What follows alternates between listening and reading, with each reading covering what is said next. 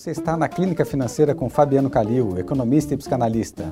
Participe de mais uma conversa sobre a nossa relação com o dinheiro. Eu queria trazer aqui para vocês como que a gente pode observar o efeito da educação financeira trazida pelos pais nos filhos, né, como consequência para esses filhos, e vou usar como exemplos aqui como nossos personagens um estereótipo da classe C e um estereótipo da classe B. Eu não estou falando da classe C aspirante a B, não estou falando da B aspirante a A, estou falando da classe B típica e a classe C típica no Brasil.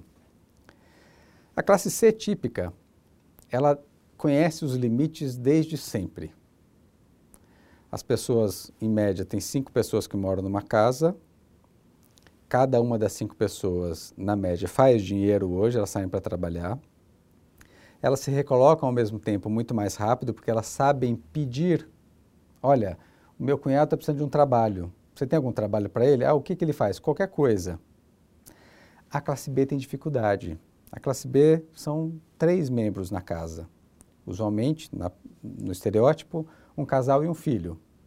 Onde os dois saem para fazer dinheiro, o filho fica mais tempo em casa sem gerar receita e as rendas são maiores, eles têm mais dificuldade de se recolocar. Quando essa família da classe C perde renda, um perde renda quatro continuam. Quando esta família da classe B perde renda, metade da renda vai embora. A classe B paga educação, saúde e transporte privados. A classe C, o transporte é pago pelo empregador, na média, a saúde e educação são gratuitas, usam o sistema público. A renda disponível na classe C é maior do que a renda disponível na classe B. O que é renda disponível? Renda da família toda depois de pagas as despesas. Sobra mais dinheiro na classe C do que na classe B.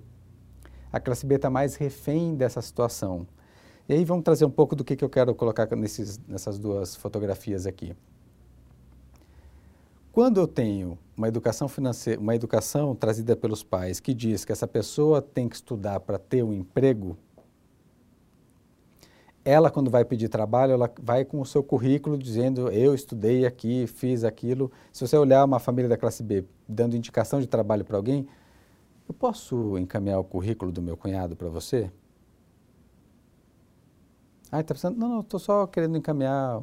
Ele está numa fase de transição de carreira agora, eu queria encaminhar o meu currículo para você. Eu não digo que ele precisa de trabalho e que ele pode fazer qualquer coisa.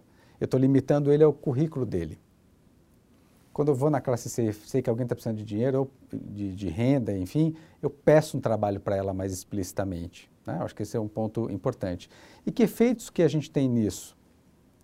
Eu vou usar um outro efeito que a gente colocou aqui, que é são os casamentos. Né? A classe C muitas vezes casa para sair de casa. São, é, é, um ponto que às vezes casa um pouco mais cedo, enfim, mas casa como às vezes uma alternativa para sair de casa, juntando receitas, enfim. Mas a classe C raramente se separa.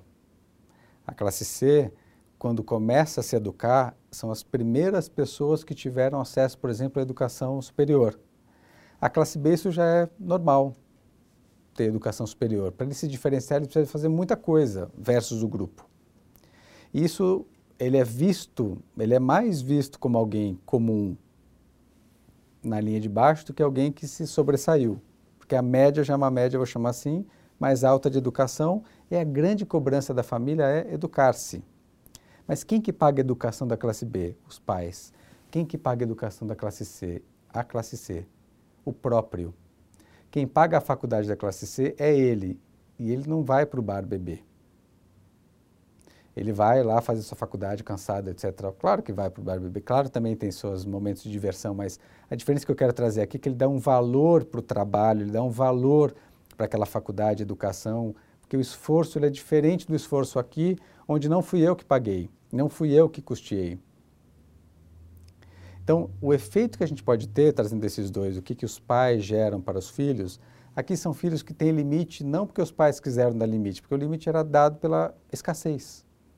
E aqui eu não tenho limite porque são menos filhos de um modo geral, e filhos que são acostumados de alguma maneira a ter custeados pelos pais e gera nessas crianças, de novo, estou estereotipando aqui a classe B, a falta de entendimento do que, que é necessário.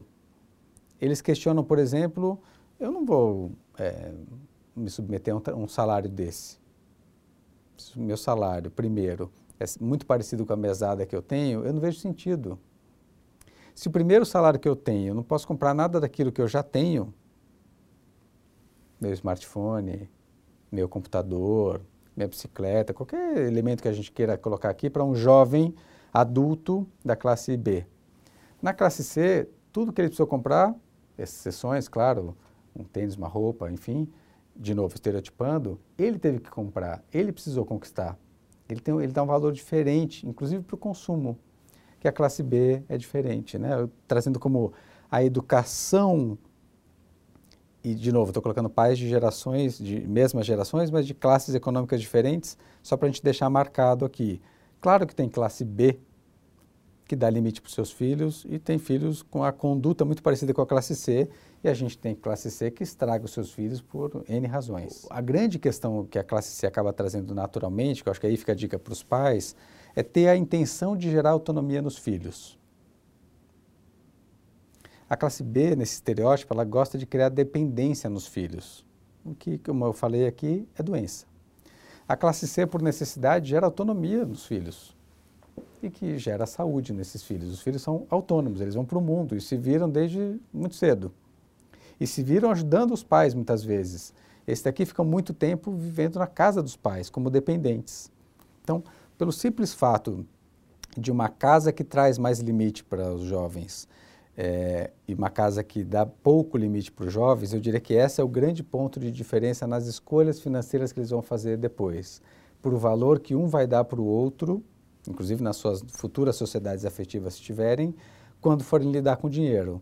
Um está acostumado com o limite e escolher, o outro está pouco acostumado com escolher. Que quase, exagerando aqui, na classe B, o que ele quer, ele tem. É só esperar um pouco, espera o Natal, espera juntar o aniversário e tal, você tem. Aqui, espera o Natal, vai acontecer o quê? Mágica para você uhum. ter? Então, acho que essa marca uma grande diferença como, é, como, como a gente educa, né? na verdade, os filhos para trazer um, um modo de autonomia maior para eles. Acho que é a grande dica.